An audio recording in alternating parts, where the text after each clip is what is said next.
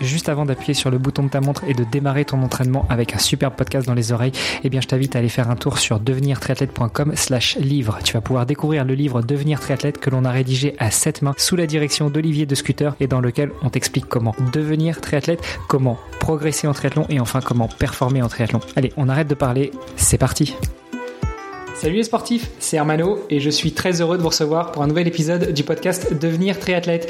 Mon co-animateur Olivier De Scooter est à mes côtés. Salut Olivier. Salut Hermano, salut à tous. Aujourd'hui, on reçoit une triathlète française euh, qui va revenir avec nous sur son parcours et sur son mode de vie. On en parlait justement un petit peu en off. Euh, je suis très heureux de recevoir Émilie Morier. Salut Émilie. Salut, bien le bonjour. On a une tradition dans ce podcast, c'est qu'on laisse nos invités se présenter. Donc dis-nous tout. Qui est Émilie Morier alors, euh, Émilie, elle a 26 ans. Euh, elle vient de, Sud de Drôme.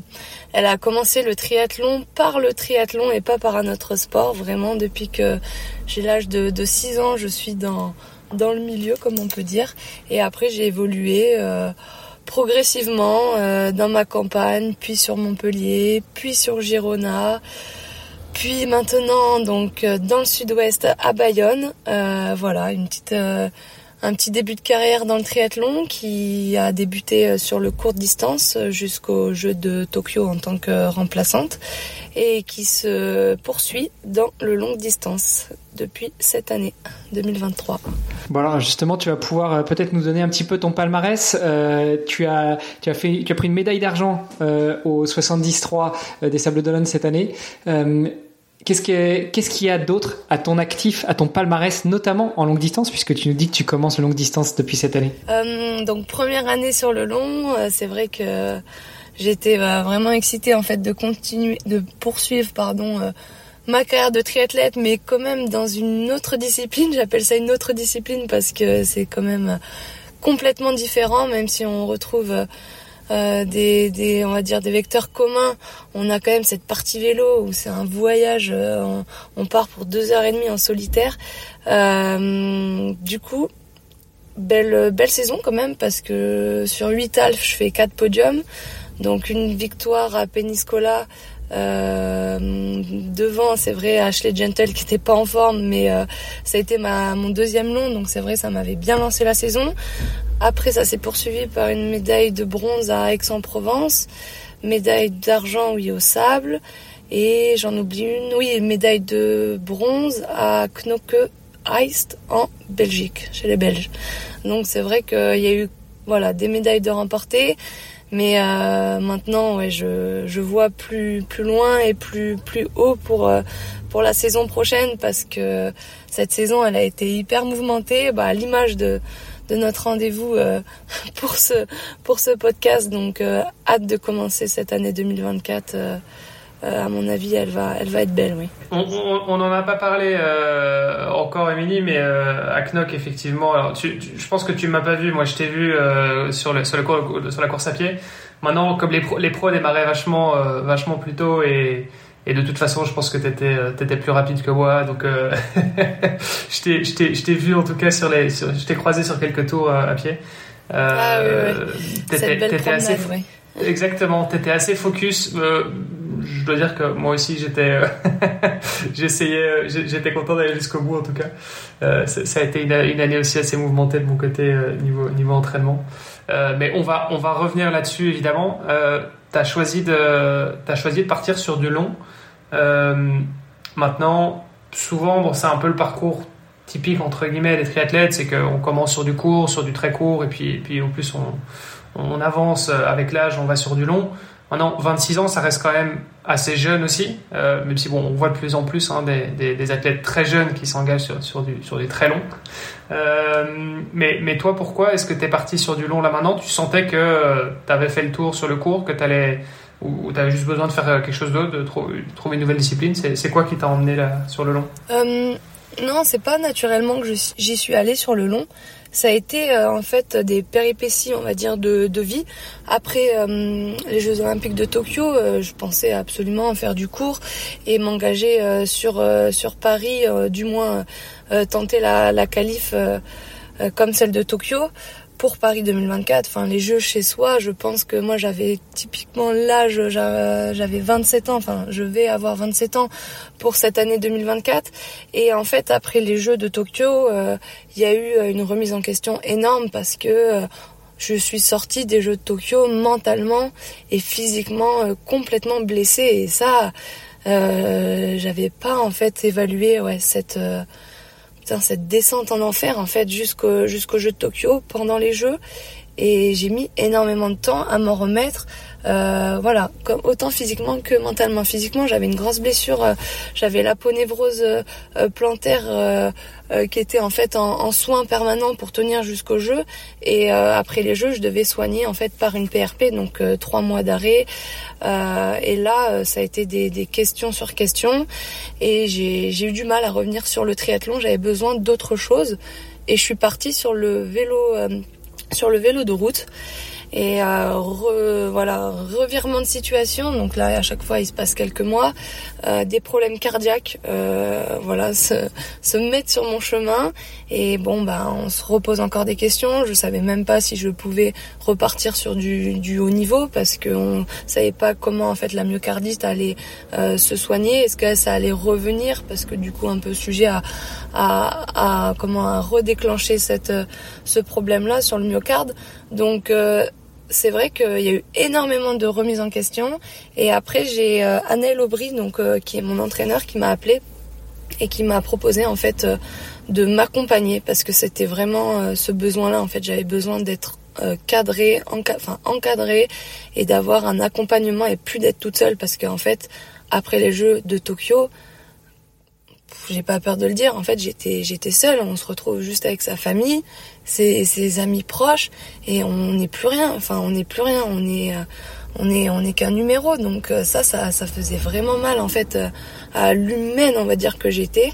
Euh, j'ai mis ouais deux ans deux ans à reprendre cette confiance en moi et du coup donc je me suis reconstruite sur ce sur ce projet là avec un projet longue distance parce que ben c'est clair que c'est 26 ans, je pensais pas à 26 ans me mettre sur du long, mais euh, voilà, les péripéties de vie ont fait qu'aujourd'hui j'y suis et j'y suis très contente. Je suis ravie, euh, voilà, de, de, ce choix. C'est sûr que les deux ans n'ont pas été faciles. Hein. Ça a été un peu la traversée du désert, hein, comme euh, souvent j'écoutais la, musique de Relsan et qui dit, en gros, que même si t'es es dans le désert, avance quoi. Enfin, t'as qu'une solution, c'est d'avancer. Et, et du coup, me voilà sur du long. Et c'est vrai que bah, la partie vélo, c'est vraiment ma partie préférée. Ce, ce voyage aussi, parce qu'à chaque départ, en fait, c'est un voyage avec nous-mêmes. On, on a tellement, enfin moi j'ai des émotions, mais autant euh, up, enfin autant positives que négatives qui me traversent. Et euh, à chaque fois, j'apprends, on va dire, à, à, me connaître sur sur chaque épreuve.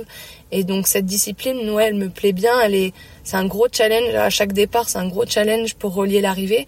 Il y a le, ok, il y a le podium souvent des fois à la clé, mais moi le plus gros objectif c'est relier l'arrivée comme comme tout le monde quoi, parce que j'ai, enfin il y a tellement, on passe tellement par des douleurs, des des remises en question que ouais j'aime beaucoup en fait cette euh, cette notion de de distance, de défi, de juste de finir en fait euh, l'épreuve quoi. C'est vrai qu'il y a un côté, même si tu es dans enfin peu importe ton niveau de performance sur du long, il y a toujours un moment dans la course où tu te dis putain j'en ai encore pour combien de temps quoi. tu, te dis c'est quand que ça s'arrête, c'est quand que ça s'arrête. Alors que sur du court, bon certes tu souffres, tu souffres peut-être, tu souffres probablement plus en, en termes d'intensité, hein, je pense, euh, parce que voilà tu, tu vas beaucoup plus haut dans les tours. Mais mais t'as moins ce côté de bon allez c'est quand que ça s'arrête parce qu'en fait euh, voilà tu, de toute façon tu, tu réfléchis même plus trop quoi. Alors que sur le long t'as quand même le temps de réfléchir un peu de sentir la douleur de te dire bon ça commence à être long euh, tu, tu, comptes les kilomètres quoi mm, mm. c'est en fait c'est ça c'est que sur le court distance tu subis un peu l'allure des autres parce que c'est quand même une confrontation euh, bien plus directe avec tes adversaires que sur le long, euh, ça commence à être un sport beaucoup plus d'opposition euh, qu'avant, mais ton premier ennemi c'est toi-même quoi. C'est en fait tu peux tellement faire de conneries et et en fait te faire vivre un cauchemar pour la fin de l'épreuve que c'est être focus sur soi et après voilà analyser les concurrentes à côté pour savoir quelle cartouche ou quelle carte tu vas jouer quoi. Et cette, cet aspect stratégique est aussi très présent sur le long. Et c'est ouais, moi j'aime beaucoup parce qu'en plus chaque course est, complètement différente et surtout pour cette première année, je pense quand on commence le long, on se connaît pas vraiment et au niveau de la nutrition, le corps il réagit. Enfin moi sur mes huit courses, j'ai eu aucune même sensation et à chaque fois, ben, je devais adapter euh, en fonction des sensations que j'avais quoi. Et, et, parce que pour toi, comment tu, euh, tu fais ça en fonction des sensations? Mais bon, en même temps, euh, bon, on l'a vu, hein, euh, là sur cette première année, tu as quand même fait une course sur deux, tu étais sur le podium, donc tu, tu, tu, te situes quand même par rapport aux autres. C'est-à-dire que, moi typiquement, reprenons l'exemple de Knock, on s'est croisés, j'avais aucune idée de quel était mon classement, tu vois, par rapport aux autres. Moi, la seule chose que je sais, c'est que le temps il est en train de passer et que euh, voilà, je me mets un objectif en termes de chrono pour moi perso, mais sinon, euh, j'ai aucune idée d'où sont les autres, d'autant plus que c'est un, un rolling start, euh, donc, et c'était par, par, par, âge en plus, donc les mecs qui courent à côté de toi, devant toi, enfin, tu sais pas du tout où en sont les gens. Et donc, donc voilà, pour le coup, j'étais vraiment solo, mais toi, tu as quand même, enfin, je veux dire, as les, as, tu joues le podium, donc tu sais très bien quelle est ta place. Les nanas, tu les vois, tu, tu les croises. Enfin, donc, il y a quand même ça qui rentre en compte aussi. Comment tu fais pour gérer les deux à la fois te dire bah, je, gère mes allures d'une part parce que je, me connais et d'autre part bah, non non en fait faut faut que j'accélère parce que la nana devant moi là il faut faut que je rattrape quoi. Oui.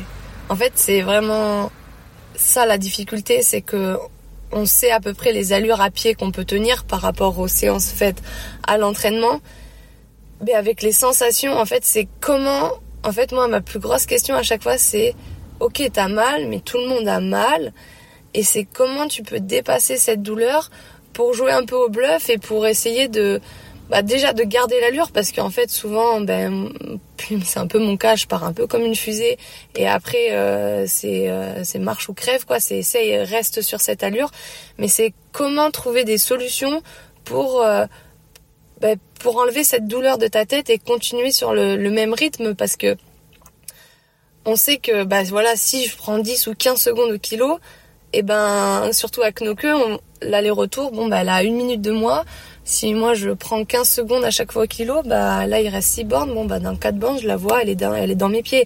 Et puis on sait que quand on a un visu aussi c'est c'est encore plus facile. Donc c'est est-ce que bon là je j'en remets une pour après ensuite qu'elle met pas dans le viseur et que je termine euh, un peu au bluff? Enfin, il y a, c'est sûr qu'il y a beaucoup de, il y a beaucoup de questions. Et le fait que nous, les pros, on soit tous ensemble, tous en même temps, ça aide quand même parce que moi, je sais que si je serais en rolling start, bah, je suivrais mes allures, mais j'irai pas en fait chercher. Enfin, je pense que je suis, moi j'adore gagner. Hein. C'est, c'est vrai que je fais du sport, euh, de la compétition parce que la gagne, ça me transcende. Enfin, mes mes plus grandes victoires, elles ont été faites parce que mentalement j'ai été transcendée et pas parce que physiquement j'étais plus forte, mais parce que mentalement, je sais pas ce qui se passe, mais je sens plus rien quoi. Et c'est vrai que quand il y a un podium qui se joue, euh, j'arrive à tenir dans la, dans cette douleur là. Que si euh, j'étais euh, qu'avec ma montre euh, j'aurais du mal à me transcender, je pense, et à, aller plus vite. Donc pour moi, c'est un avantage qu'on a les pros, c'est qu'on a une claire, ouais, une clarté sur la course, sur notre positionnement, et on, on sait si on joue le podium, si on joue euh, le top 10. Enfin, et ça, c'est aussi quelque chose euh, sur laquelle je travaille parce que être cinquième, c'est super d'une course. Et des fois, en fait, moi, j'avais perdu le, ben non, c'est podium ou rien. Et ça, en fait, non. Enfin, c'est j'ai pas honte de le dire parce que bah, en fait si j'ai honte de dire ça mais euh, il faut accepter que en fait on peut pas toujours être au top niveau et cette année j'ai beaucoup couru. L'année prochaine ça va être courir moins mais pour vraiment être disposé sur le départ et on va dire mettre la balle au fond quand je prends quand je prends un départ. Ouais. Est-ce que cet état d'esprit, tu l'as aussi pendant l'entraînement euh, Parce que tu, tu nous dis que en compétition, euh, partir tous ensemble et du coup pouvoir euh, pouvoir gérer ta position par rapport à celles qui sont devant ou derrière qui sont en chasse, ça aide beaucoup. Est-ce que à l'entraînement c'est pareil ou au contraire à l'entraînement, d'ailleurs tu parlais d'Anna Aubry qu'on a reçu aussi sur le podcast, est-ce que euh, Anaël t'envoie les plans ou est à côté de toi, il te donne les instructions et, tu y vas et c'est tout. Et si c'est dur, et eh ben c'est pas grave. De toute façon, là tu te bats pas contre quelqu'un, mais tu te bats contre, euh, bah, euh, tu, tu, te bats contre les les recommandations, enfin pas contre les recommandations, mais justement pour atteindre contre toi, contre ton corps, contre la difficulté pour atteindre les recommandations du coach? Eh ben, c'est vrai que en fait, sur une planification, quand je la lis et quand je vois une heure endurance ou deux heures endurance vélo, ça, c'est presque, ça m'intéresse pas et presque je vais mettre du temps, euh, de l'énergie pour y aller. Mais quand il y a un entraînement où ça s'annonce chantier, et Anel, il utilise des mots un peu comme ça pour euh, un peu me percuter mentalement, et ben là, c'est vraiment les entraînements où bizarrement, et ben je vais mettre du temps à rentrer dans la séance, mais quand le chantier s'annonce et que la série elle commence, bah je me mets un peu dans un ouais dans un état second ou comme si j'avais une mission à remplir. Et là j'arrive vraiment à mettre dans des états euh, assez secondaires. Je me rappelle d'une Léonie Perriot qui me disait mais moi j'arrive pas à l'entraînement à me mettre comme tu te mets. Tu te fais du mal quoi. Et c'est vrai que il faut avoir de l'énergie, il faut être disposé. Hein. Donc c'est vrai que le fait d'être athlète pro, ça me permet moi d'avoir quand même des temps de récupération pour pouvoir le faire. Mais quand on arrive à se mettre dans cet état comme en course, eh ben c'est vrai que c'est hyper intéressant parce que c'est là où on, pousse les limites et on débloque un peu euh, ce qui va nous servir pour pour le jour J.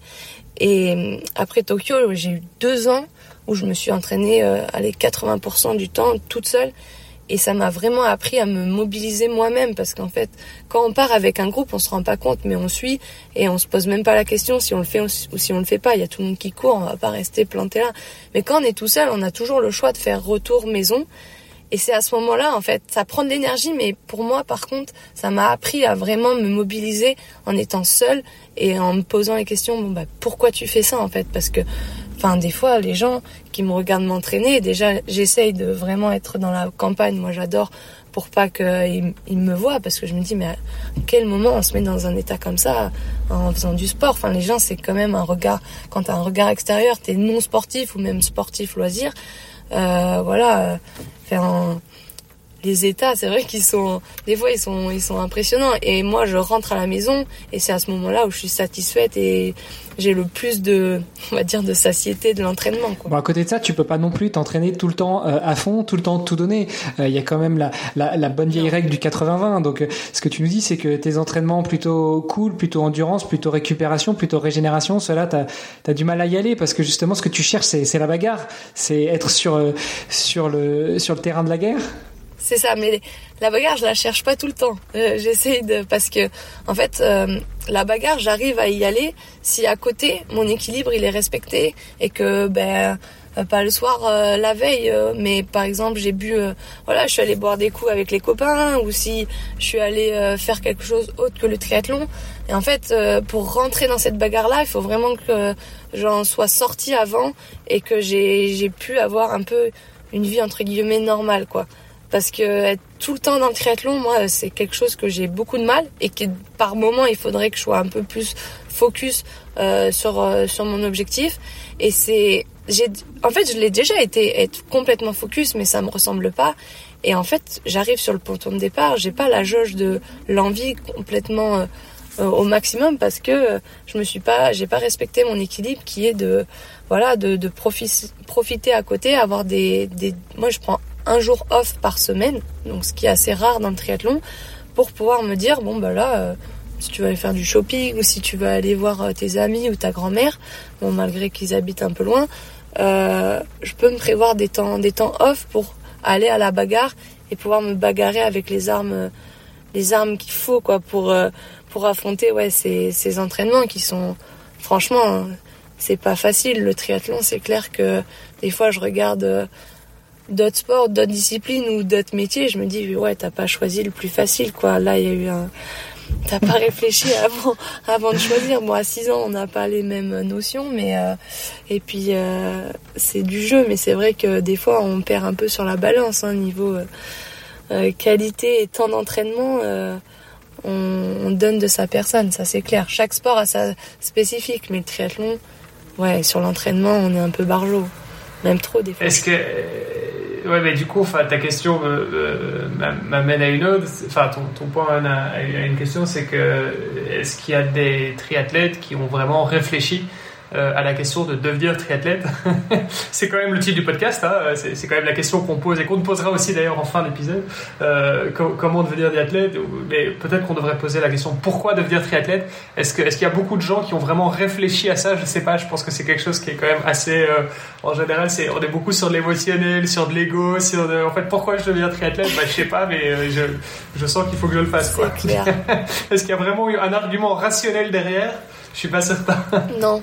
Enfin, en fait, c'est c'est ça qui est sympa dans ce sport, c'est c'est vrai que le long maintenant on est beaucoup plus au contact euh, des edge groups. Enfin, il y a tellement de 1000, 2000, je vois 3000 personnes. À Lati, il y avait 6000 personnes. C'est ouf le la diversité que, que ça brasse et les histoires en fait. Mais pourquoi toi t'es sur cette ligne de départ? Euh, Ouais, bah, bah, on a parié avec des potes euh, et j'ai qu'une parole et du coup je suis là, tu vois. Où c'est, euh, bah non, euh, voilà, j'ai 40 ans, c'est j'ai envie de reprendre en main, de d'avoir une vie un peu plus cadrée. Enfin, il y a vraiment tout type d'histoire. Et ça, c'est vrai que c'est assez sympa. Et on, on, est au contact de ces personnes-là, avant, pendant et après la course. Et moi, c'est vrai que j'aime bien des fois discuter. Euh, euh, voilà, ça, ça vient naturellement. On est hyper accessible. Enfin, et ça, c'est super sympa parce que bah, il y a tellement de tout type d'histoires et et des fois mais des histoires mais farfelues quoi. Et puis il y en a qui se lancent aussi sans grande prépa parce que bah forcément on a tous une enfin tous une vie à côté. Même si moi ma vie c'est le triathlon euh, 90% des gens euh, ils sont pas à l'entraînement tous les jours parce que ben il faut vivre à côté et, et les prépas mais elles sont tellement diverses aussi. Enfin je pense que il a disent mais t'es fou de te mettre sur un alf en ayant fait 5 euh, heures par euh, par semaine même pas quoi et ça, c'est vrai que c'est sympa dans le long. Il y a des belles histoires et des belles rencontres. Après, c'est quand même aussi l'origine du triathlon. Enfin, je veux dire, euh, tu regardes l'Ironman, c'est né d'un défi un peu débile de, Marine US qui avait, qui avait un peu picolé et qui se sont dit, tu sais quoi, c'est qui l'athlète le plus fort? Bon, ben, on verra bien, on va faire, on va faire un Ironman et puis on verra quoi. Donc euh, ça, ça, vient déjà de ça à la base. Est-ce que c'est pas quelque chose qu'on a un peu tendance à perdre dans le triathlon? Parce que autant il y a euh, il y a ce côté euh, un peu euh, un peu dingue où je le fais à l'arrache, tu vois, sur un coup de tête parce que c'est un défi parce que voilà, mais j'ai l'impression qu'il y a quand même, enfin c'est quand même quelque chose qui se professionnalise aussi de plus en plus et tu vois quand même, tu disais oui c'est rare pour des triathlètes de pas prendre de jours de récup. Bon, c'est surtout pour les pros, hein. dans les amateurs en général, euh, on a quand même plus facilement un jour de récup mais, euh, sur la semaine, mais, mais, je veux dire, j'ai quand même l'impression que les gens se prennent de plus en plus au sérieux euh, dans, dans, le triathlon, ou alors est-ce que c'est juste une, une, partie des triathlètes, mais voilà, en tout cas, j'ai l'impression qu'il y a de plus en plus ce côté-là, ce côté on se prend au sérieux. Quoi. Oui, je te rejoins, en fait, c'est comme dans tout, à chaque fois dans un groupe, il y, a, y, a, toujours tout type de personnes, et c'est vrai que ben, on le voit avec quand je discute les planifications, il y en a, ils s'entraînent autant que moi alors qu'ils ont un boulot à côté. Et à la maison, ils sont aussi pros au niveau de leur alimentation, leur nutrition, leur temps de sommeil. Euh, le triathlète est aussi, euh, enfin, aime beaucoup le, le matériel. Euh, le matériel, quand je rentre dans un parc à vélo, moi, je me demande comment comment ils font quoi tous pour euh, pour euh, pour avoir du matériel comme ça. Et donc, mais c'est génial parce que ça veut dire que les gens ont pu se le payer et je pense sont super fiers de d'arriver avec leur machine ultra perfectionnée et sont passionnés en fait pour mettre autant d'argent. C'est qu'il y a de la passion derrière. Et et c'est vrai que hum, parfois je me dis j'espère qu'il y en a qui sacrifient pas tout pour pour leur épreuve et qu'ils oublient pas leur famille ou leur femme ou ou leurs amis parce que ça peut vite devenir une machine infernale le triathlon. C'est que en fait c'est un jeu, on, se prend au jeu, on a la tête dans le guidon, c'est un peu le cas de le dire, et en fait on prend plus de recul sur bah, c'est un sport, c'est que de l'extra, c'est enfin on fait ça pour être heureux ou heureuse. Et il faut même nous en pro, des fois on arrive, enfin surtout des fois en pro, on n'arrive pas à prendre ce recul là. Et en plus, on n'est pas forcément plus performant quand on a cette tête dans le guidon. Et c'est vraiment en fait, la vie, c'est vraiment cette question d'équilibre, quoi.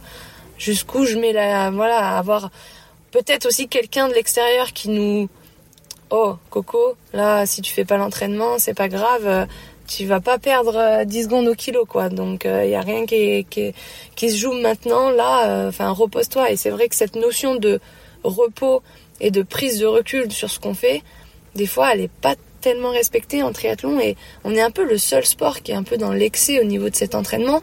Et moi, des fois, j'aimerais bien, enfin, j'en parle beaucoup avec Anaël, de dire, mais en fait, j'ai pas envie de faire euh, la quantité et vraiment que de la, enfin, tout le monde cherche la qualité à l'entraînement, mais dire, bah, si je suis pas disposé, j'y vais pas. Mais aujourd'hui, voilà, euh, c'est bien beau de le dire, mais je le fais pas. J'y vais parce que c'est marqué sur la planif et que je suis un, je suis un soldat, quoi. Bah, si je vais pas le faire, je vais être moins forte que non. Il y a c'est vrai que ce côté de se prendre la tête, euh, je sais pas pourquoi euh, des fois en triathlon on n'arrive pas à sortir de ouais de ce mode de vie là et et moi j'essaye vraiment de me à chaque fois de, me poser des questions en me disant euh, après il faut pas trop s'en poser des questions hein, parce que sinon on n'y va pas mais mais de prendre du recul sur ce que je fais en fait parce que je suis pro c'est mon métier j'en vis et c'est ça des fois qui est difficile mais euh, en fait, il faut que je reste dans ce plaisir et dans cet amusement, dans ce fun, parce que là, je l'avais un peu perdu. Et en fait, c'est pas moi. Et s'il n'y a pas ce fun, moi, il faut que c'est un jeu. Il faut que ça soit un jeu en fait cette, cette ligne de départ et comment je fais pour arriver la première. Mais c'est euh, c'est vraiment garder cette notion de, de, plaisir, de jeu, de fun à l'entraînement. Et ça, ça passe par bah, l'entourage, euh, l'atmosphère dans laquelle on évolue. Euh, en fait, il y a, ok, il y a l'entraînement, mais il y a tout ce, ce, côté à côté, euh, quel univers je me crée autour de ça pour que ça reste en fait un plaisir et, une envie euh, à chaque matin de, se lever et d'aller se donner à, à 100% ou être voilà mobilisé pour se dire là je vais l'assimiler l'entraînement parce que j'aime j'ai envie d'y aller et je suis contente d'être avec les gens avec qui enfin qui voilà qui participent au même entraînement que moi. Et donc, euh, ben, quand je m'entraînais toute seule, moi, ben, c'était un peu difficile de, on va dire, euh, de pomper l'atmosphère, les bonnes énergies à côté, parce que je me suis retrouvée euh, dans des nombreux chantiers en étant solo et en me disant, mais comment je vais rentrer à la maison, quoi. Je me mettais en hypo, je me rappelle, je, me mettais en hypoglycémie exprès pour avoir l'impression de rentrer à, la maison et avoir fait un truc de fou, alors que j'étais juste à 30 bandes de la maison, mais ça me semblait une mission commando pour rentrer à la maison parce que je m'étais mis tellement, je mangeais pas de sucre, je mangeais rien pour avoir cet état de ah ouais là j'étais vraiment dans le mal. Là tu vas créer des des, des, adaptations parce que ton corps tu lui as pas donné de sucre alors qu'est-ce que c'est quand tu vas lui donner du sucre? Enfin et ça ça c'est pas bon ça ça c'est des extrêmes il faut faut en sortir mais voilà moi j'étais tombée là dedans hein. c'est intéressant que tu en parles parce que justement je pense que c'est euh, qu'on soit pro ou pas, euh, on a tous à un moment euh, vécu ça, de se dire, bah, on va, on va créer quelque chose, on va créer une faille pour euh, obtenir une adaptation et pour et, pour revenir plus fort. je me souviens quand j'étais un peu un peu plus jeune, je m'entraînais souvent en hiver avec des chaussures plus lourdes ou avec des poids au niveau des chevilles, en me disant cet été je vais je vais mettre mes chaussures de de course, mes racers et puis je vais voler. Bon, en fait c'est pas toujours la bonne solution, donc c'est sympa que tu partages ça. Tu parles, euh, tu parles justement de, ces journées euh, interminables euh, et tu parles aussi de, des gens qui t'entourent. là, aujourd'hui, tu as créé quoi comme staff? Tu as créé quoi comme émulation, comme groupe autour de toi? Parce que j'imagine que quand on vient du court de distance, pris en charge, encadré par la Fédération française de triathlon, qu'on va au jeu, même si tu étais remplaçant, tu as quand même été au jeu avec les autres, et qu'après on, switch vers le longue distance, tout change, non? Ah bah ouais, ça fait bizarre. ça fait très bizarre. Et en fait, on s'en ouais, on se rend pas compte de tout le staff qui est fait par la fédération, par euh, par cette équipe de France euh, euh, autour de nous en fait en fait tout tourne autour de notre projet, de nous. Enfin, c'est c'est impressionnant le nombre de personnes en fait qui est consacré pour qu'on soit bien. Et c'est vrai que dans le longue distance, ben, indépendance, donc il y a aussi des avantages, mais c'est à nous voilà de gérer tout ce qui est logistique, groupe d'entraînement, enfin de A à Z. Alors c'est ce qui est hyper intéressant, moi c'est vraiment là où je m'épanouis parce que bah, c'est carte blanche et en fait euh, c'est beaucoup de, de boulot du coup de voilà j'ai dû prendre un peu en, en maturité parce que puis comprendre en fait qu'il faut savoir s'entourer et s'organiser parce que c'était quelque chose où, où je l'étais pas et hum, du coup toute cette année en fait j'ai mis beaucoup d'énergie à dire l'année prochaine je recommence pas l'année comme comme comme celle-ci ça fait trois ans que je vis dans les valises de me trouver un cocon donc une ville où je me sentais bien donc Bayonne euh, tout ce qui est Pays Basque c'est vrai que il euh, n'y a pas beaucoup d'insécurité, les gens sont pas aigris, le terrain de jeu il, est, il était bon. Donc j'ai dit ok, bim, à Bayonne, le lieu il est ok. Mais bon, à Bayonne, la performance, des fois, c'est plus l'apéro qui prime que la performance. Donc bon, je me suis dit waouh. Et là, j'ai de la chance d'être une fille et d'avoir du coup un niveau moins élevé que si j'étais un pro mec et de pouvoir utiliser on va dire enfin utiliser le mot il est dur mais de pouvoir m'entourer on va dire de, garçons qui sont au même niveau que moi de voilà des age groups qui se débrouillent très très bien et donc du coup ça a été bon ben t'es dispo là quand quand quand? Et en fait je me suis créé une semaine une routine pour pas toujours m'organiser chaque semaine avoir à dire bon bah t'es dispo quand? Ok ben euh, jeudi vas-y on va courir ensemble. Non c'est avoir cette semaine type et parce que tout le monde a une routine malheureusement et de euh, voilà de jongler avec les personnes et leur dispo pour euh, en natation, euh, en natation aussi, ça je reviendrai, mais euh, hyper important d'avoir des lignes d'eau. Je nageais dans le public, donc forcément, bah, la natation c'était pas ma partie préférée euh, parce que je nageais avec les les, les mamies, les papis et euh, et je m'en rappelle m'être énervée plusieurs fois parce qu'on se fait zioter euh, dans le public. Enfin bon, là je, je diverge, je vais trop loin, mais euh, c'est se créer des, des conditions d'entraînement pour pouvoir faire la planification qu'Annelle va m'envoyer. Parce que là la planification elle était pas si dure mais en fait elle était tellement dure parce que j'avais pas de conditions euh, idéales pour m'entraîner. J'avais une atmosphère sympa mais pas de conditions. Donc là j'ai le matin maintenant euh, l'aviron bayonnais m'a ouvert des, des créneaux natation pour que je puisse nager. Donc je suis plus avec le public. Euh, en vélo je m'entoure de gars qui roulent assez bien. Et voilà il y a des quand même des thématiques. Euh, ils ont ils savent en fait euh, que le samedi bah ça va être plutôt de l'aéro. Donc ils vont pas appuyer non plus euh, comme des brutes. Après voilà c'est beaucoup d'autonomie pour moi à me, gérer par rapport aux autres. J'ai pas envie de cadrer les autres. Enfin de de voilà j'ai une séance mais mais c'est pas forcément tout le monde se met sur la même séance que moi.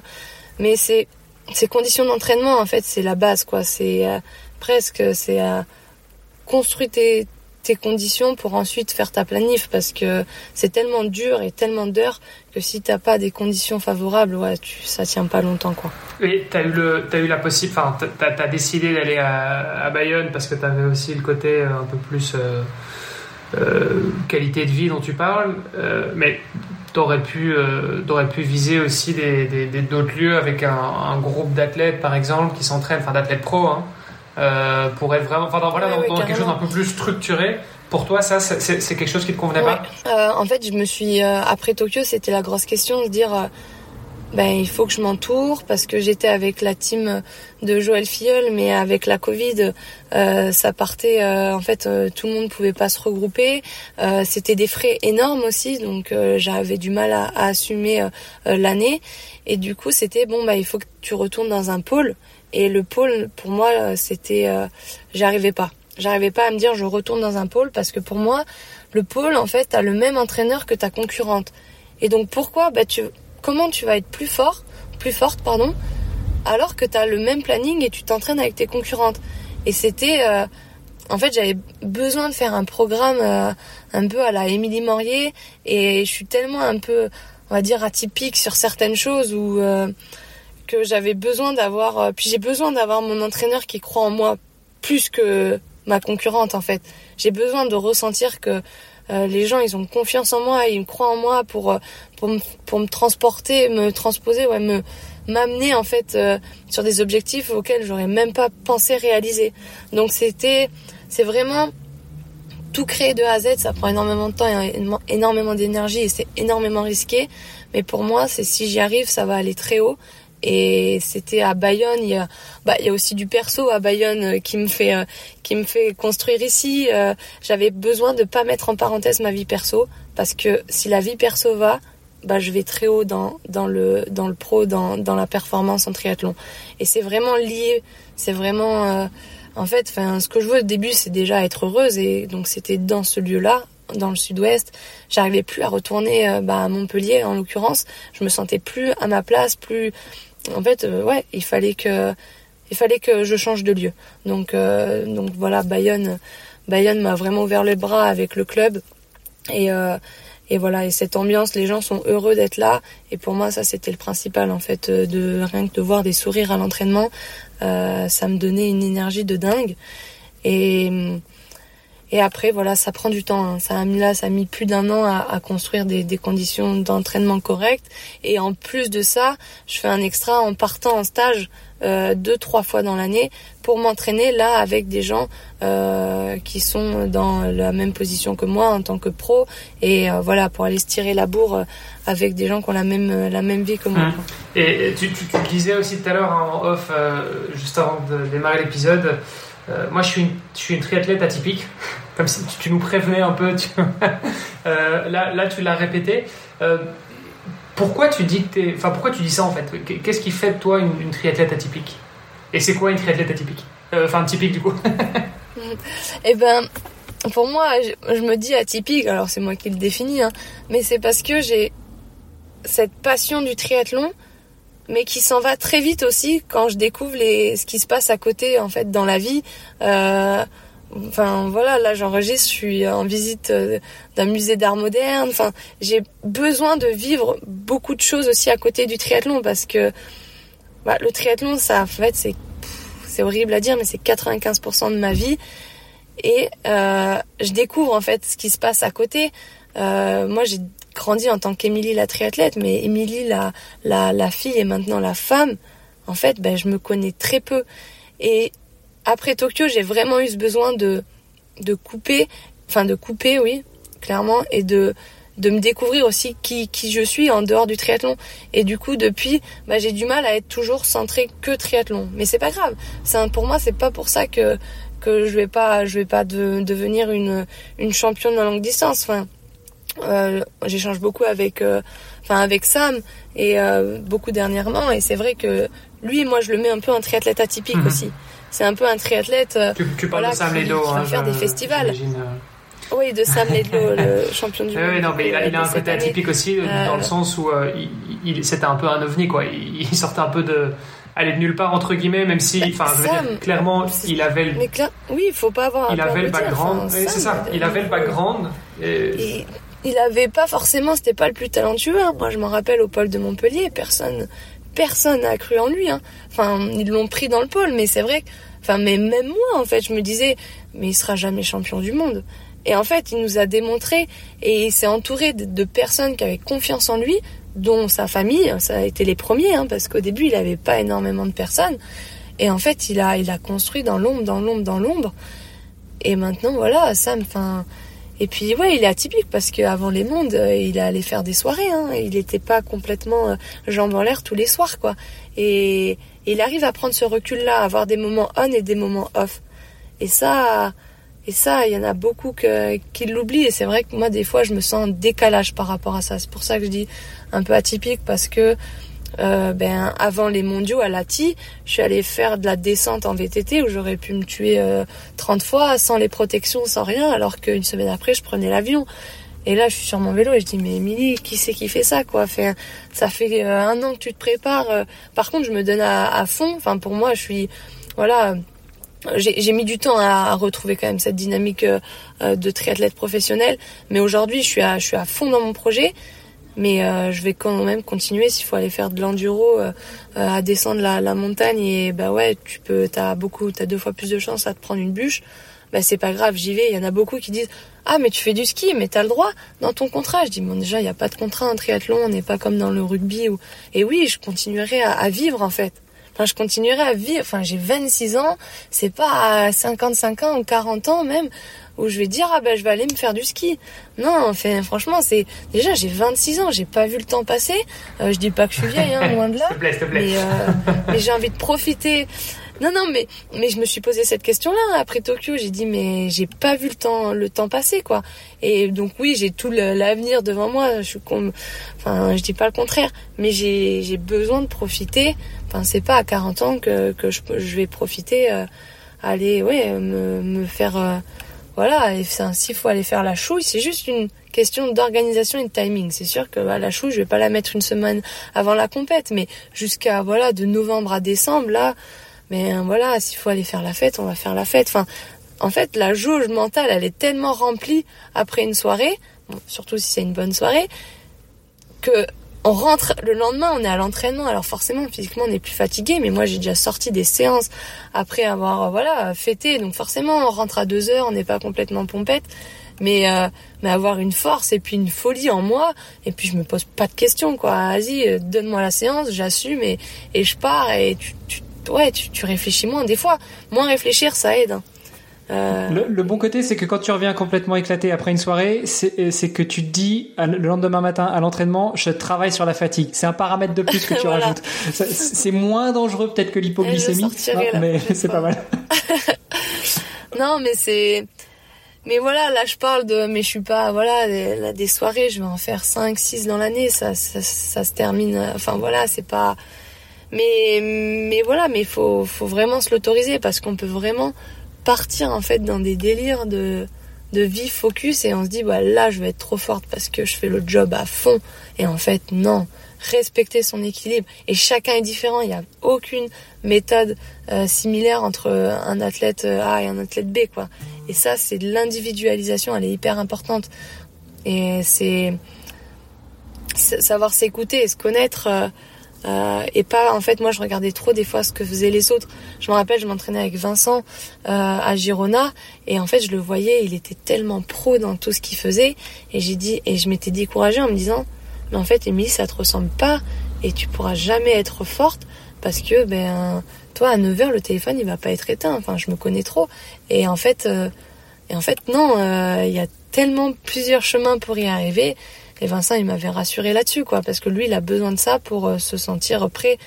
Et, et puis chaque année aussi, on évolue. Enfin, là, on voit aussi, je pense, euh, après Vincent, c'est qui s'affiche plus sur les réseaux sur ça, mais il y a aussi une certaine évolution sur son mode de vie. Enfin, c'est en fait respecter son équilibre et, et, et, les évolutions, parce que ben voilà, on est, on a des péripéties de vie, des expériences, des et en fait, euh, voilà, c'est de l'adaptation se, poser les, bonnes questions et faire les bons choix. C'est sûr que ça prend beaucoup d'énergie, mais je pense que quand on fait ses propres choix, euh, on va assez loin et, on est assez, assez puissant. Ouais. puis sans oublier que ça fait juste 20 ans que tu fais du triathlon. Donc tu as que 26 ans, t'as l'âge de mon fils, hein. donc t'as que 26 ans, mais, mais finalement t'as déjà vécu une vie de triathlon. Euh, là où certains amateurs qui commencent le tri à 20, 25, 30 ans, et eh ben eux ils auront 6 mois. Toi t'as déjà 20 ans de triathlon dans les pattes. Ouais, c'est clair, j'ai 20 ans, ouais ouais, c'est c'est ça, j'ai 20 ans de triathlon dans les pattes.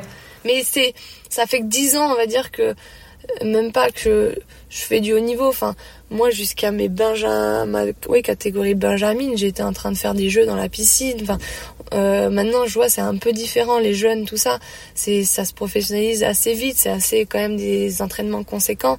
Mais heureusement que j'ai été protégée quand j'ai été petite. Et c'est vrai quand je vois des écoles de triathlon à l'aviron, là, des fois, j'y vais le samedi avec eux et ils sont encore dans le jeu. Et alléluia, parce que on a tellement de temps de se professionnaliser. Enfin là, c'est vrai que 20 ans de triathlon, je me dis, je m'étais jamais dit que pendant 20 ans je ferais du triathlon. Moi déjà, j'avais gagné les, j'avais fait trois au JOJ et, et un avec le relais mix. Je m'étais dit ah c'est bon, j'ai réussi ma carrière alors que Emily Marie elle avait rien fait. Hein. Mais euh, je m'étais jamais dit je, je continuerais à faire du triathlon toute ma vie parce que je trouvais ça en fait c'était trop demandant. Mais en fait non, enfin c'est euh, faire sa propre recette euh, pour euh, pour aller chercher ouais la performance et des fois c'est pas c'est pas forcément ce qu'on imagine en regardant ben, des reportages sur des sportifs de haut niveau euh, quelconque. C'est vrai. Par contre, je rebondis sur ça. Je je me documente beaucoup sur comment ils font les autres sports. Et j'ai la chance d'être euh, aux étoiles du sport et, au, et à l'armée des champions.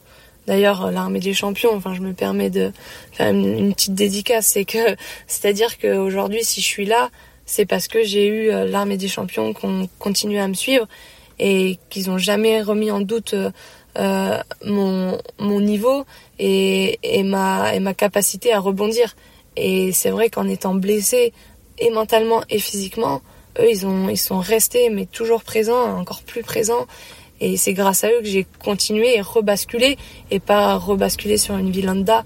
Et mais que ouais, aujourd'hui, je, je l'ai mis sur un poste. euh, C'était assez fort pour moi, même si c'est qu'une phrase. Aujourd'hui, je suis redevenue sportive de haut niveau et c'était, mais c'était un désert à traverser quoi. Et l'armée m'a m'a m'a m'a aidé fortement pour euh, pour continuer dans dans cette voie-là. Ouais. Ce mode de vie que tu as aujourd'hui, où tu dis voilà, j'ai besoin d'avoir une vie à côté du triathlon, est-ce que c'est pas quelque chose que tu peux te permettre aussi parce que tu as justement déjà euh, 20 ans de carrière, entre guillemets, euh, enfin, en tout cas, tu as, 20 ans d'expérience dans le triathlon. Euh, un peu comme ça, moi d'ailleurs, qui a, pareil, il a commencé à 4 ans euh, le triathlon, ses parents étaient déjà complètement dedans, donc tu vois, t'es es un peu né dedans, et donc, quoi qu'il arrive, ça te donne un avantage compétitif par rapport aux autres. Et donc, est-ce que cette, tu vois, est-ce que cette, cette, cette, euh, manière de, de, tu vois, de voir les choses et de te dire, en fait, moi, j'ai besoin de vivre aussi, bah oui, parce que potentiellement j'étais dans le triathlon avant, et donc aujourd'hui, j'ai besoin de découvrir aussi d'autres choses, donc. euh, euh, Il y, a- il ça, et en même temps, j'ai cet avantage compétitif qui fait que je peux me permettre d'aller euh, faire la fête avec les copains, de, de me prendre une journée de récup sur ma semaine, tu vois, d'être- d'avoir justement une, une approche qui est un petit peu plus différente, un petit peu plus cool. Là où euh, un triathlète qui a démarré euh, le tri il y a 5 ans, tu vois, et qui sera euh, côte à côte avec toi, Ouais, bah, et forcément il a des lacunes, il a, il a un retard à rattraper. Et donc, bah, le jour de récup, il ne l'aura pas, et, et- et la fête non plus, enfin, tu vois. Ouais, je suis, ouais, je, je suis pas complètement d'accord parce qu'en fait, je pense que c'est la capacité à, à se connaître et à savoir, on va dire, se, se lire, à savoir euh, qu'est-ce qu'on a besoin pour parfait. Enfin, c'est vraiment, euh, enfin, ouais, j'ai, j'ai de l'expérience, j'ai 20 ans, mais en fait, j'ai mis, euh, quand j'étais dans le court distance jusqu'à ce que je parte euh, du pôle, je me connaissais pas parce qu'en fait, euh, j'étais un soldat. On me disait de faire ça, je faisais ça. Et, et, et ça, ça a marché sur les catégories jeunes, mais après, je vois, enfin, je m'en rappelle, j'avais des résultats, mais c'était pas non plus euh, euh, flamboyant, quoi. C'était pas. Et en fait, le moment où j'ai repris mon projet en main, c'est à partir de là où je, où je me suis dit, euh, déjà, thème, je, je sentais que j'aimais l'entraînement et que euh, au pôle, j'avais, je me sentais un peu, ouais, soldat, quoi. Enfin, je faisais, mais il y avait, je pense que j'assimilais pas j'assimilais pas autant que quand je me suis dit ok je veux faire ma vie je veux être triathlète professionnel je vais y arriver qu'est-ce que je mets en place avec qui je travaille. Et c'est à partir de ce moment là en fait où où ça a vraiment décollé pour moi en 2019 euh, parce que j'étais consciente en fait de c'était mon choix j'aimais ce que je faisais et euh, et, et comment dire enfin je sors un peu de ta question mais pour moi, je pense la plus grande qualité, c'est de savoir ce qu'on a besoin. Priori, en fait, prioriser le bon bah j'ai cette lacune là, j'ai cette lacune là, je vais travailler. En fait, travailler juste et bien quoi. Et euh, et et c'est fou les différences entre chaque personne en fait. Bah c'est un peu comme il y a des gens qui ont besoin de dormir 5 heures et il y en a c'est 10 heures. Et ben dans l'entraînement, c'est un peu pareil. Et c'est c'est savoir c'est se connaître quoi savoir euh, ce qu'on a besoin pour, euh, pour aller chercher cette performance. Et c'est dur parce qu'on a toujours envie de faire comme le copain, parce que bah, l'entraînement, c'est en groupe. Mais c'est comment à des moments dire, ah ben, je prends la décision de euh, aller bosser une fois en plus en natation parce que j'ai une lacune et et il faut pas se leurrer. Hein. La, la réussite, elle arrive avec le travail. Et moi, j'avais un peu oublié. hein. C'est c'est du travail, du travail. Oui, on a des, forcément des différences au niveau des qualités, plus talentueuses que d'autres physiquement, mais, mais ça passe par énormément de travail et de régularité et cette consistance. Et en fait, quand je te dis bah, de respecter l'équilibre à côté, ça me permet d'avoir une consistance parce que ben Émilie elle va pas être blessée, elle va pas s'arrêter deux semaines euh, en course à pied. Euh, Émilie elle va voilà, elle va avoir le nombre d'heures qu'il faut minimum pour parfait et à côté en plus elle va être heureuse donc à l'entraînement elle va l'assimiler encore encore ouais encore euh, enfin ouais, mieux quoi donc euh, mais après tu vois c'est mais oui j'ai 20 ans d'expérience mais si pendant 20 ans euh, t'es un soldat et tu fais juste les entraînements euh, euh, comme ils comme ils te sont donnés et tu te poses pas de questions mais tu grandis pas en fait c'est enfin on va dire, ça s'annule, quoi. Donc, je, peux être sur Bayonne aussi parce que j'ai eu des résultats, on va dire, en, en courte distance qui me permet que les gens, c'est vrai, ont un peu plus confiance en mon projet parce que ben ils savent que j'ai déjà gagné des grosses courses. Donc c'est vrai que les gens, on sent qu'ils sont motivés par le projet du longue distance. Parce que pour l'instant en long il y a eu des podiums, mais voilà, je suis 60e euh, mondial. C'est pas, c'est pas, je suis pas dans le top niveau encore quoi. Ce que j'ai pu, euh, où j'ai pu aller en, ouais, alors là, distance. Tout est, tout est relatif, hein. 60e mondial, bon. non, mais c'est clair. Mais tu vois, en fait, je vis tellement triathlon. Enfin, je pense en fait, c'est fou tous les nombres de questions que je me pose et l'engagement que j'y mets. C'est vrai que c'est pas pour. Euh, c'est déjà énorme hein, d'être 60e, mais mon objectif, il est d'être. Euh. On est quelques, on est, on est quelques millions de triathlètes euh, dans le monde, tu vois. Je pense qu'à l'époque, c'était, avant même la période Covid, où depuis, je crois que ça, ça a pas mal augmenté, mais je crois qu'il y avait déjà 3 millions de triathlètes à l'époque. Euh, tu as à peu près un tiers de femmes, deux tiers d'hommes dans le triathlon, donc euh, ça veut dire que tu avais un million de femmes.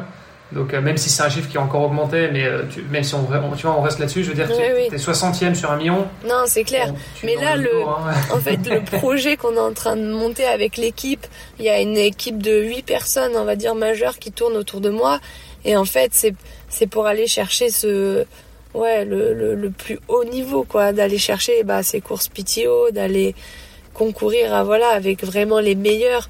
Et c'est à ce moment-là où je pourrais être satisfaite et dire ben j'ai réussi euh, à faire ben on va dire euh, le, changement de, de, distance.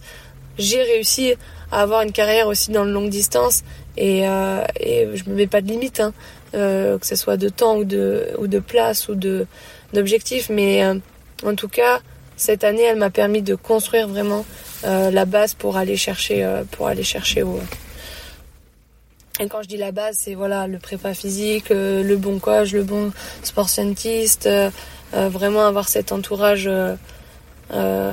qui, oui, qui croit en moi. Moi, c'est la, première chose que que je ressens et avoir aussi un peu de ce, ce charisme là pour me, me transporter haut, quoi parce que bah, souvent on se repose des questions. Hein. Il y a plein de fois je doute me dire mais je vais jamais y arriver et avoir vraiment ce cet entourage qui, qui nous remobilise euh, à chaque moment de doute quoi parce qu'il y en a il y en a forcément.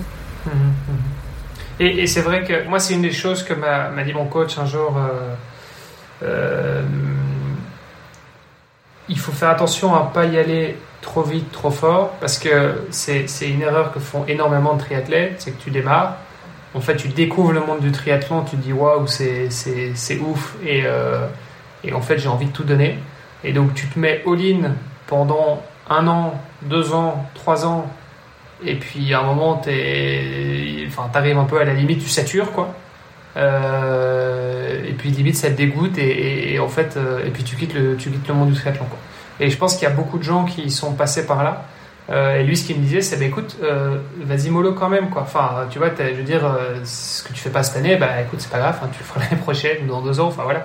Et donc, moi, je sais que j'ai eu, enfin, eu plusieurs coachs et qui m'ont toujours un petit peu freiné. Et, et, à juste titre, parce que moi j'ai commencé le triathlon, je dis ah bah, je vais faire un Ironman. oui, oui, attends. D'abord, tu vas commencer par un quart et puis un semi cette année et l'année prochaine, si tu veux, tu feras du long. mais, mais, voilà, et donc je pense que c'est important aussi d'avoir un peu ce garde-fou. Euh, et de pas euh, de pas y aller trop vite parce que soit on se blesse euh, soit en fait on, on, arrive à bout parce que voilà on sature tout simplement même mentalement et, ou parce que voilà on, perd son job on perd on divorce on, on, perd ses amis non mais c'est vrai mmh. clairement non la, la progressivité mais j'en parlais encore avec Sab il me dit, Émilie, si j'ai un conseil à te donner, c'est de voir à long terme et pas à court terme. Et pas te mettre trois mois euh, focus sur un, sur un événement, enfin pour une course. Et, et vraiment une vision à long terme parce qu'un projet sportif, enfin comme, on, comme je me le suis... Euh, je me le suis donné là, c'est pas c'est pas un an que qui va se construire et que je vais le réaliser, c'est sur 2 3 4 ans et vraiment avoir cette vision long terme. Et Joël Filleul aussi m'avait vraiment inculqué, c'est Émilie, pas de pression de timing. En gros, enfin, tu as le temps, laisse le process euh, faire son boulot et, et tu seras forcément récompensé. Et, et on a toujours envie d'aller plus vite que la musique, de sauter voilà les distances comme tu disais. Et puis bon, franchement, le seul cadeau, seul succès à la clé, c'est une blessure et physique ou mentale, une baisse de régime, enfin avoir une endurance motivationnelle. Euh, C'était Arsène Wenger qui en parlait. C'est euh, mais voilà, si tu arrives à garder cette endurance, mais t'as as tout gagné parce que mais tu vas créer tellement d'adaptation euh, avec la consistance à l'entraînement, l'envie que forcément dans 2-3 ans on fait les mmh. comptes et, et là c'est jackpot quoi. Ok. Et, alors euh, pour euh, pour la suite, parce que là t'es parti sur du es parti sur du long, enfin euh, beaucoup de beaucoup de semis surtout. Tu, te vois tu te vois passer aussi davantage sur du sur du full. Ouais. alors on m'aurait posé cette question il y a il y a six mois quand je partais sur le semi et qu'au deuxième kilomètre je disais mais comment je vais rallier l'arrivée? Je me disais mais jamais je vais faire du full. Enfin, ils sont dingos les gens. Et c'est vrai que au fur et à mesure, je commence un peu à digérer cette distance-là et surtout le semi parce que je pense que pour le full, la plus grosse épreuve, enfin pour mon cas et pour beaucoup de cas quand même, c'est euh, de terminer euh, le, marathon à la fin. Euh, ouais, je me vois, je me vois faire du full, ouais je me vois faire du full si j'ai une consistance à l'entraînement et que je me blesse pas parce que ça ça va être le plus gros défi avec l'équipe c'est que je suis quand même tendance à pas mal me blesser parce que je respecte pas mon équilibre et que je prends pas assez de temps pour moi, pas assez de ce bien-être là, je le mets trop de côté en fait. Pendant l'entraînement, je suis une warrior mais avant et, après mais je suis pire qu'une une amatrice. Donc euh, il y a vraiment ce côté là où où voilà, il faut que je je me prenne du temps pour moi pour, euh, pour ne pas être blessé et avoir une régularité dans l'entraînement qui me permet d'aller sur du full. Parce que hum, je pense pas que c'est plus d'heures forcément, parce que là je m'entraîne à peu près 20 à 25 heures. Donc on peut aller tirer jusqu'à 30 en stage, c'est ce que je fais. Mais, euh, mais, euh, mais voilà, si pendant 6 semaines, 8 semaines, enfin bon, enfin toute l'année même, il y a 20, 25 heures, 30 heures de validé, le full il passe, euh, il passe et oui j'ai envie. Oui j'ai envie puisque en plus le système aujourd'hui du PTO il est quand même avantageux si, si tu es sur la distance full. Et c'est quelque chose qui t'a toujours euh, qui, t'a toujours attiré ou te dire ouais un jour je ferai, je ferai du full ou bien, euh, ou pas du tout c'est juste là récemment où, où tu te dis non. Non, non, non. Euh, je m'étais toujours dit parce que ma sœur en fait faisait du triathlon aussi et du coup euh, c'est elle en fait qui m'a lancé euh, lancé là-dedans parce que le club d'athlètes il était super loin. Je m'en rappelle, il y avait un club de tri en bas de notre village. Du coup mes parents ils ont dit ouais fais pas chier, on va te mettre au triathlon et du coup elle a adoré. Du coup j'ai suivi en fait le pas. Hein. Mais je m'étais dit ah Pauline un jour on fera un Ironman mais on on se séparera pas, on le fera ensemble, quoi. Mais ça en restait là. Et en fait, euh, ben voilà, hein. là je me retrouve, euh, oui, à pas encore confrontée, mais on va dire que dans un an, oui, la question elle va vraiment se poser et euh, je vais y arriver. Mais non, c'est pas un rêve. Enfin, je peux pas dire que c'est un rêve ultime. Après, ce que j'aime beaucoup, c'est que les sensations, les émotions qu'on traverse pendant ces épreuves, c'est tellement de l'ultra, on va dire, que elles font vivre quand même quelque chose qui est dur à retrouver dans la vraie vie. Et ce sentiment de satisfaction d'avoir euh, quand même accompli quelque chose de, de beau et grand, rien qu'en finissant, en passant cette ligne, cette finish line. Et en plus, des fois, quand il y a le résultat à la clé, ben en fait, euh, ouais, moi je les retrouve pas tellement dans la vraie vie. Et du coup, c'est pour ça que ça m'anime encore et que j'ai envie d'aller sur la distance. Bon, par contre, 8, 8 half cette année, euh, si tu passes sur du long, c'est faisable hein, d'en faire 8 dans l'année, mais c'est quand même autre chose en termes de récup et d'équilibre pour le coup. non, non, merci. Hein, parce que je peux vous dire que quand je me réveillais le matin, des, le lendemain des Alpes, mais je, je me demandais euh, comment j'avais fait pour, euh, pour terminer, parce que j'avais tellement des douleurs énorme parce que le corps il est pas habitué. Donc euh, franchement moi j'ai un respect immense pour ceux qui, qui passent cette ligne d'arrivée et qui n'ont pas une prépa voilà, comme on peut avoir nous les pros avec un suivi derrière qui est qui est énorme. Je me dis mais les douleurs qu'ils doivent avoir le lendemain des courses, enfin c'est parce que ouais, pendant un an j'ai pas j'ai pas couru. Euh, donc forcément, j'avais pris beaucoup de poids, tout ça, et les lendemains même de mes footings après ma reprise, mais c'était horrible. Et je me dis, mais je comprends pourquoi les gens ils disent j'aime pas courir, quoi, parce que en fait, c'est de s'y remettre ou de s'y mettre, c'est c'est vraiment pas humain parce qu'en fait, on, ouais, ça fait ça fait mal et et bah les, on va dire que la dopamine, elle arrive, euh, elle arrive pas tout de suite, quoi. Donc euh, donc cette recherche de dopamine et d'adrénaline, pour moi, elle est le moteur en fait pour euh, pour garder ouais, cette envie à aller faire des, des défis comme ça. Quoi. Je, je confirme. Hein. J'ai traversé la France en courant cet été, 29 jours de, de, de cure de dopamine, de, de noradrénaline, d'endorphine. Euh, maintenant, j'ai un peu du mal à m'y remettre et, ne serait-ce que d'aller courir 10 bornes, c'est vraiment difficile. Ça, c'est dur à gérer le, le up et le down en fait qu'on vit Moi, c'est ce qui s'est passé avec les jeux, avec la prépa des jeux. J'étais toujours en up et en fait, tout s'arrête. Et même après une course, en fait, on a une sorte de down et de se dire, euh, je sais pas, on n'est pas. Moi, je me sens pas toujours très bien après une course parce que ouais, c'est bah voilà, ça engendre tellement de choses pendant la course qu'après on se retrouve et en plus on a un corps fatigué. Donc euh, on va dire qu'on voit un peu plus euh, rapidement en noir parce que voilà, il y a tout qui s'arrête d'un coup, quoi. Enfin, franchement, on passe la ligne d'arrivée, voilà, on rabat les barrières et puis c'est fini, quoi. Que t'aies fait première, dernière, machin, on remet les compteurs à zéro et c'est reparti pour une autre course, quoi. Donc garder en fait cet équilibre et, et pas trop monter dans les tours trop vite, euh, cette régularité, progressivité, ça c'est important. Et puis s'organiser en fait le planning de le calendrier de course pour avoir vraiment les objectifs court, long terme, c'est c'est important, quoi. C'est c'est vrai que moi j'ai appris que la vie est quand même une question d'organisation et, euh, et ça aide ouais, à certains moments aussi. Bon, et l'année prochaine, du coup, c'est quoi? T'as déjà, des, as déjà des objectifs euh, précis en tête? Oui, ouais, le, calendrier est déjà fait, donc ça c'est déjà une prouesse euh, pour moi qui anticipait pas grand chose avant. mon, mon, but, enfin mon, ma volonté, on va dire, c'était de courir en France parce qu'on a des très beaux alphes en France avec un gros plateau.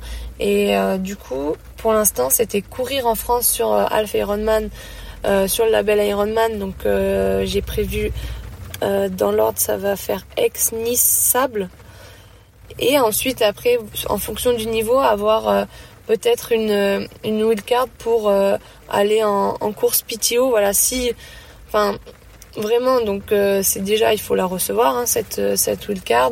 Et euh, c'est si j'ai un niveau compétitif pour aller batailler avec, avec les meilleurs. Donc il y a courir moins, mais courir plus juste. Et après, ensuite, courir avec les meilleurs, les meilleurs mondiales pour aller se confronter et, et voir voilà, comment je me débrouille déjà dès l'année prochaine. Mais ça, ça dépendra de, de, mes performances euh, dès le début de l'année. quoi. C'est plus pratique évidemment en termes de logistique et puis en termes d'empreinte de, carbone aussi de, viser les courses en ouais, France. Il y, avait, euh, y avait ça aussi, c'est que ouais ouais non c'est bête, mais en fait moi de bah voilà de partir aussi avec d'autres en voiture, mettre le vélo, ne pas le démonter et, euh, et ne pas prendre l'avion, ne pas enfin voilà de pas avoir aussi un, un temps et un coût de transport et, et forcément, ouais, c'est vrai que des fois, en courte distance, je partais à. Je me rappelle, j'étais allé en Australie. En fait, on avait vu, on n'avait rien vu, on avait vu juste l'hôtel, l'aéroport et le lieu de course. Et après, on était tout de suite reparti. Et je me rappelle de décoller dans cet avion et de me dire, mais en fait, j'ai gaspillé, enfin, j'ai pollué la planète. Alors oui, on avait fait euh, champion du monde euh, en, en relais mix, donc c'était énorme, en, moins de 23 ans, et c'était dingue, mais j'avais pas du tout profité et j'ai dit mais en fait je veux plus voyager comme ça. Et les ce qu'on a dit avec l'équipe c'est que quand on fait un half et que par exemple l'année prochaine c'est en Nouvelle-Zélande donc ça c'est un peu le gros objectif euh, le 10 décembre c'est de profiter avant et après pour pas faire un aller-retour juste pour la course quoi. Pour moi c'est ouais c'est trop gaspillé bah puis c'est sûr qu'il y a aussi un budget euh, qui rentre en jeu. Enfin, aller un aller-retour en Nouvelle-Zélande, voilà, c'est c'est pas donné. Et, il y a ça aussi, il y a, donc il y a ce côté écologique, il y a ce côté aussi un peu des fois où j'ai du mal, c'est que je me dis, pas tout le monde peut se le payer. Et c'est un peu élitiste des fois, enfin, niveau de ta, tes, voilà, tes revenus, bah, il y en a qui vont pas aller en Nouvelle-Zélande parce qu'ils peuvent pas se payer le billet, les hébergements, enfin, c'est, dès qu'on se déplace, c'est un coût énorme. Et des fois, c'est vrai que j'ai un peu de, ouais, de tristesse par rapport à ça, quand il y a cette cérémonie de slot, et qu'il y en a qui sont présents mais qui vont pas signer la feuille parce qu'ils n'ont pas l'argent sur le compte en banque et que bah l'autre euh, euh, bah voilà enfin et, tant mieux pour lui il a la famille ou quelqu'un derrière ou un métier qui le permet de de après il se les crée hein, cette situation là mais de payer et de partir ils ont autant de mérite les deux mais c'est vrai qu'il y a un moment cette question financière qui rentre en jeu et des fois moi ça me fout la, boule au ventre quand, quand je vois ça ouais donc c'est vrai que c'est un sport assez, un sport assez élitiste hein, et qui coûte cher. Et, euh, et moi, c'est vrai que si j'étais pas accompagnée depuis que j'ai 14 ans, je suis accompagnée par des, des marques ou des magasins. Enfin, ça a commencé par un magasin de cycle. Euh, Mistral Cycle, je me rappelle qu'il m'avait offert mon premier vélo parce que j'avais pas un vélo qui était euh, enfin ouais c'était un vélo qui était à peine euh, en alu euh, c'était même de l'acier avec des cales enfin en bois pour que je touche les pédales c'était n'importe quoi. Et il m'avait offert un vélo semi carbone là et, et en fait c'est ce qui m'a aidé et c'est pour ça que j'ai j'ai réussi aussi parce que ben si si j'étais pas aidée clairement je viens pas d'une famille où l'argent coule à flot et j'aurais pas pu j'aurais pas pu parce que c'est des coûts financiers énormes les saisons, elles sont, elles sont chères et malheureusement, des fois, il n'y a pas. Ça commence à, se développer et à être médiatiquement plus, euh, plus vu, plus intéressant. Enfin, mais. Mais c'est vrai que c'est quand même la débrouille, même chez les pros, des fois c'est la débrouille. Je pense que c'est des, des questions en tout cas qui se posent de plus en plus au vu de, de l'urgence climatique notamment. Euh, Est-ce qu'on continue à faire des, compétitions à l'autre bout du monde? Qui, qui, vont durer euh, peut-être quelques heures euh, de plus. Et, et, bon, on le voit bien aussi hein, avec l'arrivée des JO. Là, c'est vrai que on voit les JO de Paris. ils sont, il y, a, y, a quand même pas mal de couverture médiatique sur sur des trucs un peu, enfin des trucs qui, ont, qui, font plus vraiment de sens en fait à, à l'heure oui. actuelle. oui, oui, c'est vrai que ça, ça, ça, apporte, ouais, ça apporte beaucoup de beaucoup de sujets. Bah, Ok. Et, et euh, mais donc du coup, tu décides, de, tu décides de tout faire en France, qui est du coup très noble. Euh, mais c'est en termes de parcours, c'est trois courses qui sont très différentes. C'est trois courses qui sont très différentes, oui. Parce que euh, à Aix, ce que j'aime beaucoup, c'est ce pilotage vélo avec ces montées et, et, ces descentes. Enfin, ces montées qui sont pas non plus avec des pourcents très hauts. Enfin, remarque le dernier col, si, si. Euh, je dis des bêtises parce que le dernier col, il en prend du 10% à un moment. Mais ce, ce, ce pilotage en vélo qui m'intéresse beaucoup. Euh, au, au, au, sable, c'est complètement différent. C'est plat, mais avec mon gabarit, c'est vrai que j'ai une certaine puissance. Et à, à Nice, voilà, on retrouve ce, ce côté euh, avec euh, un peu de pilotage. Où euh, d'ailleurs, je vais arriver, tu vois, une semaine avant pour vraiment repérer les parcours. pour avoir ce bah, cette carte là avec moi si voilà s'il faut faire la différence sur le sur le vélo. Mais euh, j'aime autant en fait c'est vrai que j'ai un, un, gabarit quand même qui est puissant. Donc sur le plat ça, ça avance euh, la différence que pour l'année prochaine, c'est que je vais travailler ma position vélo, euh, avoir un cockpit euh, personnalisé et surtout euh, voilà une, une, position qui est euh, qui allie autant l'aéro que le confort. Donc ça, ça va vraiment changer pour des parcours comme les sables ou comme ce que j'ai pu faire à Vieux Boucau où c'est des longues lignes droites. Mais mais ouais, et puis j'ai pas envie de faire ah bah Émilie elle est puissante sur le plat alors elle fait que des courses avec des parcours plats. Non. En plus, j'ai retrouvé un gabarit qui est plus athlétique. Enfin, pendant ma coupure, euh, j'ai pris 12 kilos, donc euh, au début, c'était un peu dur aussi euh, à, se, à se présenter sur des parcours avec du dénivelé. Aujourd'hui, je suis plus polyvalente, donc euh, on va dire les parcours que j'adore, c'est en lac. Quand c'est rolling, c'est un peu montée-descente avec, du pelotage et plat sur plat sur sur la course à pied. Mais mais moi, j'aime ouais, ça me dérange pas de même si c'est je pars pas avec les, les, les, les, cartes en main enfin le les je veux dire c'est pas forcément un parcours qui me qui me convient enfin c'est allez on y va. Enfin si j'ai envie en fait le lieu m'inspire euh, on y va. Enfin je me pose pas trop de questions et Et puis cette année, c'était quand même beaucoup de découvertes, donc je voulais un peu me tester un peu plus sur tout parcours. Quoi. Et un, parcours comme, comme Knock, par exemple, c'était c'était à ton avantage? À Knock, ouais, c'était à mon avantage, mais à Knock, en fait, j'avais besoin de valider un, un semi. parce que cette année j'ai pu très peu courir et là j'avais eu en fait une une période où j'étais pas blessée, donc j'avais quand même à cœur de, de, valider, de me prouver que je pouvais euh, courir en 4-0, euh, voire un peu moins. Et du coup, à vélo, j'ai pas, j'ai pas appuyé comme ce que j'ai pu faire avant où je partais. J'étais ah ouais, trop bien, allez hop, euh, c'est parti pour deux heures et demie d'écrasage de pédales, à écraser les pédales, les pédales, pardon. À Knokke, je suis plus euh, restée sage et, et je voulais vraiment valider le, le semi. Mais c'est vrai que le, le parcours, ouais, il me, il me convenait bien il fallait une petite natation en lac parce que moi j'aime pas trop euh, et sans combi ça j'ai pas eu encore la chance de, nager sans combi mais euh, mais je rajouterais ouais, une natte sans combi aussi pour, euh, pour avoir toutes les. Ça, c'est parce que, ben, ça, c'est parce que t'es une bonne nageuse. ben, je suis une bonne nageuse. Je pense que je suis, je peux pas dire que je suis une bonne nageuse parce que je, je sors pas devant sur toutes mes courses. Et, euh, mais par contre, je suis une nageuse qui, qui nage beaucoup euh, en glisse, en, je dois sentir beaucoup euh, euh les, les, les, sensations dans l'eau. Et c'est vrai que quand je mets une combi, bah forcément, je mets une matière au-dessus de moi et je me sens moins à l'aise en fait. J'ai moins de repères. Que je nage beaucoup ouais, à la moi, je nage beaucoup à la glisse, ouais. Et c'est vrai que quand il faut mettre euh, de la fréquence et bombarder, ah, j'y arrive pas. Et forcément, hein, puisqu'à l'entraînement, je nage pas comme ça. Donc, on essaye justement que je puisse m'adapter un peu plus, quoi, parce que il bah, n'y a pas toujours des lacs, des natations sans combi. Donc, euh, c'est voilà, vraiment optimiser aussi ce drafting, être stratégique, rester dans les pieds, avoir une vision de la course.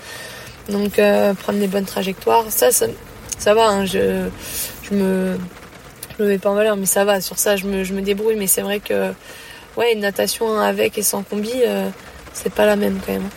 Non, parce que moi, et moi, pour le coup, c'est dans l'autre sens. Moi, je suis plutôt au stade où le, le j'ai intérêt à avoir une combi parce que pour moi, ça, la combi, elle m'aide à flotter, tu vois. Oui, oui, oui. Ça permet Mais de faire 90%, ça, je crois que c'est, c'est, c'est ce côté-là. Et puis, euh, forcément, ouais, euh, les jambes, elles sont pas euh, perpendiculaires au sol, là, comme en piscine, euh, ce qu'on peut voir. C'est comme si on avait le pool et je vois, je m'entraîne pas mal avec des triathlètes et c'est, on met le pool. Alors que moi, le pool, j'avance pas. Je mets un pool, j'avance pas. Mais parce que oui, parce que t'es nageuse, tu sais nager, quoi. Mais parce que depuis toute petite, je suis dans les bassins, donc forcément.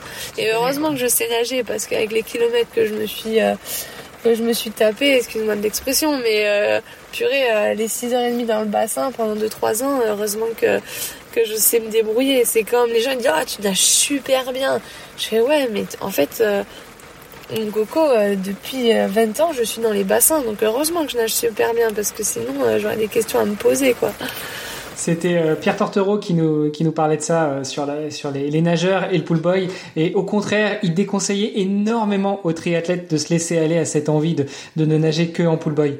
Euh, on, on, vous invite à réécouter l'épisode si ça vous intéresse, mais, mais je pense que Pierre comprend très bien ce que tu veux dire, Émilie. oui, oui, oui. Après, en tout cas, si quelqu'un cherche une course, enfin, si quelqu'un est mauvais nageur et cherche une course où il va pas trop galérer, Knox c'était très bien. Euh, il n'y avait, pas trop de vagues. Euh, on avait le courant dans le dos. J'ai jamais fait une natation aussi rapide de ma vie. j'ai pas, compris ce qui m'est arrivé. Euh, donc, donc voilà. Bon, la, transition était un petit peu plus longue en revanche, donc il fallait quand même courir. Mais c'est bien pour les, nageurs. Mais c'était bien pour les mauvais nageurs, effectivement. Donc je... pour moi, par exemple, j'étais très content, tu vois. ouais. Il y a même des courses où il n'y a pas assez d'eau et on peut courir sur le sable. Ça, c'est encore. Euh, ah bah, Glock, c'était ça. Hein, les, les, les, 100 ou 200 derniers mètres de, de nage, on avait pied. Et donc, en fait, euh, on et courait quoi. Plus pour les amateurs, je pense. Ouais, ouais. Ouais, ouais, ça descendait, ouais. ouais, ouais. Et euh, c'est vrai, ça c'est génial. Mais bon, c'est génial. Après, euh, j'ai envie de dire, pourquoi il n'y a pas assez d'eau Des fois, il faut se poser des questions, mais. Mais, mais oui, oui, oui et on en revient aux, triathlètes qui prennent l'avion pour aller en Nouvelle-Zélande pour faire un, court distance, n'est-ce pas? Ouais, ben non mais en fait moi j'aurais le choix, j'aurais le choix de de me dire je cours qu'en France. Il y a des athlètes hein, qui ont un positionnement, euh, qui ont un certain statut, donc ils peuvent se permettre de dire si je suis amenée à prendre l'avion, bah, je serai pas au départ de cette course. Mais le problème, c'est que il y a la limite de, il faut qu'on en vive. Et si tu n'existes pas, par exemple, sur un championnat du monde, pour exister en triathlon et pour gagner ta vie, il faut gagner des courses. Deuxième, troisième, ça suffit pas.